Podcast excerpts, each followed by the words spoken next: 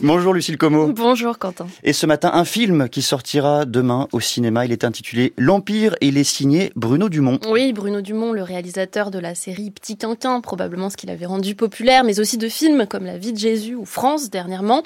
Le cinéma qu'il pratique est très précieux dans le paysage français parce qu'il est très singulier, très étrange, il ne ressemble à rien d'autre, ce pourquoi il horripile autant qu'il fascine. Alors il a ses émules, en tout cas, parmi lesquelles je me compte, tout en étant ces dernières années un peu méfiante. J'ai peur parfois d'une forme de morgue qui peut passer pour du cynisme. Alors le pitch de l'Empire, de ce point de vue, faisait un peu peur. C'est l'histoire d'une guerre entre des instances extraterrestres, représentant le bien et le mal, se concentrant le temps d'un été dans le nord de la France, au bord de la mer. on retrouve cette région du Boulonnais si chère à Dumont, dunes, cratères, villages et plages, on retrouve ses habitants, parmi lesquels le cinéaste a sélectionné une poignée d'acteurs non professionnels avec leur tête blonde et leur accent du nord. Certains d'ailleurs sont familiers, notamment le fameux duo burlesque des gendarmes de Petit Quinquin. Et on retrouve aussi l'autre versant, hein, ce goût de Dumont pour des acteurs professionnels très grand cinéma français, en l'occurrence Camille Cotin qui joue la grande prêtresse du bien, tandis que Fabrice Lucchini interprète le mal en personne. Dumont radicalise une tendance qu'il avait plusieurs fois effleurée ces derniers temps en livrant un vrai film de science-fiction, une guerre des étoiles avec effets spéciaux, sabres laser, vaisseaux, cavalcades et donc cette lutte fondamentale entre forces lumineuses et forces obscures. Si je vous suis, Lucille, c'est donc un film de genre. Oui, le problème de ce film, et peut-être de Dumont, c'est qu'on se demande un peu tout le temps où et comment il se situe dans le rapport au genre et à ce qu'il véhicule comme idéologie, hein, cette lutte entre le bien et le mal. Qu'est-ce que ça veut dire pour lui?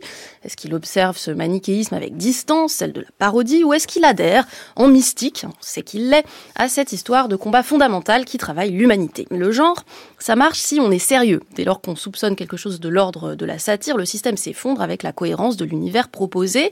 Et il se trouve par ailleurs que ça fait des années que le cinéma de genre hollywoodien, les Star Wars et autres gardiens de la galaxie, sont tous remplis d'ironie, de parodies et de références. Le méta est partout. Dumont, jouant avec la pop culture, arrive comme du méta sur du méta, de quoi donner un peu le tournis ou le classer complètement hors sol. Résultat, prise au premier degré, cette fable n'est pas passionnante, le récit est plutôt plat, très linéaire, hein, avec ce manichéisme qui structure le récit et son personnel.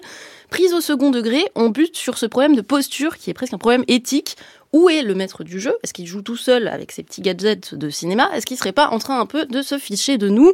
Bref, le soupçon d'un substrat cynique et anti-moderne un peu désagréable qu'on pressentait déjà dans France, hein, son dernier film qui mettait en scène une présentatrice de télévision, se confirme, notamment à l'endroit encore des personnages féminins. Là, le film perd en singularité ce qu'il accumule d'un mépris par ailleurs bien répandu du progressisme contemporain.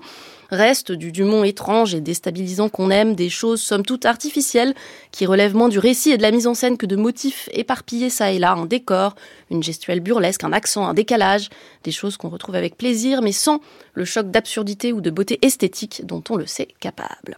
Eh bien, nous n'irons pas voir les anciennes émissions, mais nous pouvons aller au cinéma à partir de demain pour voir l'Empire de Bruno Dumont. Merci beaucoup, Lucille Como. Il est 8h58.